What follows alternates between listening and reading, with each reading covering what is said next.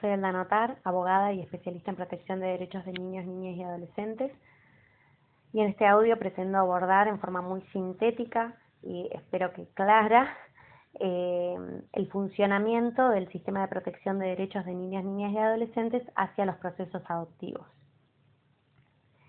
Como sabemos, el Estado tiene el deber de adoptar medidas ante la toma de conocimiento de la vulneración de derechos de niños, niñas y adolescentes. Estas medidas consisten en primer término en medidas de, eh, a desarrollarse con la familia de origen o la familia que tenga bajo su cuidado a los niños, niñas o adolescentes en pos del restablecimiento de derechos dentro de ese seno familiar. Ahora bien, cuando eh, la situación de vulneración de derechos es grave o estas medidas iniciales no logran su objetivo en primer término, se puede llegar, como medida de última ratio, a adoptarse una medida excepcional de protección de derechos, también llamada medida de abrigo, consistente en la separación del niño, niña o adolescente con derechos vulnerados de su familia de origen. Estos niños o niñas que se separan de su familia de origen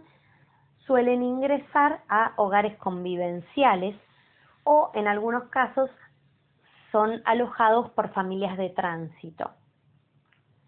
En el marco de esta institucionalización o de su inserción a familias de tránsito, familias alternativas, se procura el restablecimiento de sus derechos y paralelamente se continúa con el trabajo con la familia de origen para lograr los cambios necesarios para el regreso del niño, niña o adolescente a su seno familiar. Estas medidas de abrigo o medidas excepcionales de protección de derechos son medidas transitorias que tienen un plazo de 180 días, prorrogables por 180 días más, dentro del cual se despliegan estas estrategias para lograr la restitución del niño, niña o adolescente a su familia de origen. Estas estrategias son desplegadas por los órganos administrativos dependientes del Poder Ejecutivo y controlada la legalidad de las medidas por parte del Poder Judicial. Ahora bien, cuando las estrategias desarrolladas no logran su cometido,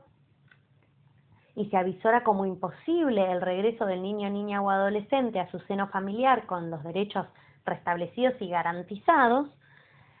es que el juez declara, mediante una sentencia judicial, el estado de desamparo y adoptabilidad del niño, niña o adolescente.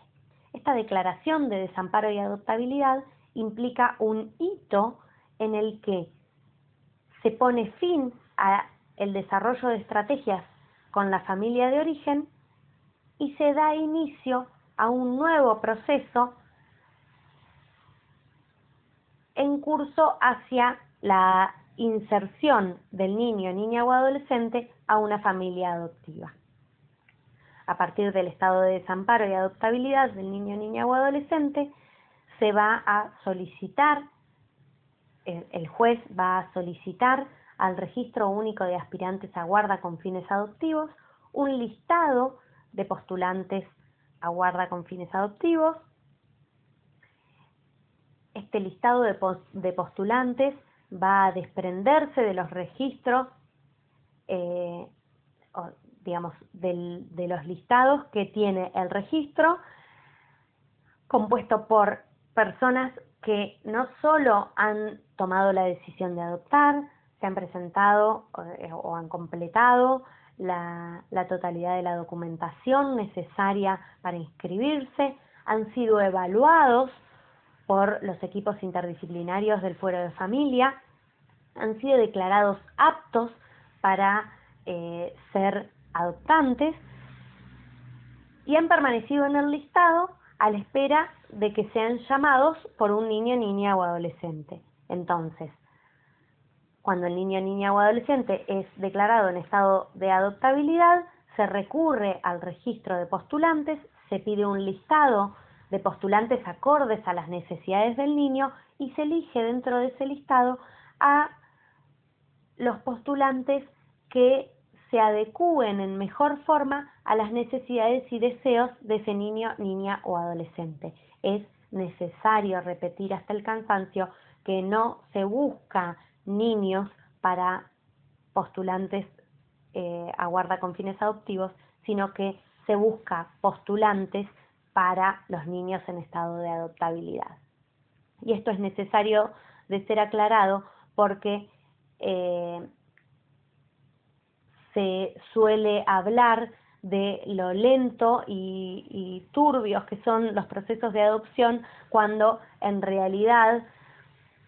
los procesos de adopción no son lentos, en general se desarrollan en forma bastante dinámica y rápida, pero lo difícil es encontrar postulantes a guarda con fines adoptivos que se adecúen a las necesidades de los niños que son que, que llegan a tener un estado de desamparo o adoptabilidad. ¿Por qué? Porque el 98% de los postulantes a guarda con fines adoptivos pretenden adoptar a niños menores de dos años, mientras que la gran mayoría de los niños que llegan a tener un estado de desamparo y adoptabilidad son mayores de esa edad. Em, entonces, el juez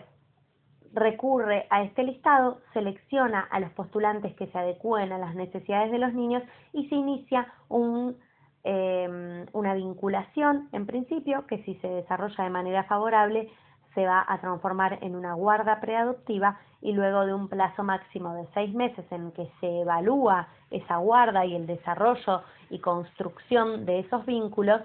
si eh, esto funciona y se desarrolla en forma satisfactoria a las necesidades de los niños, se va a llegar a una declaración, a una, al dictado de una sentencia de adopción. Bueno, espero eh, haber sido clara, pese a haber tratado de ser concisa en este desarrollo. Quedo a su disposición para ampliar alguno de estos temas si les parece. Muchas gracias.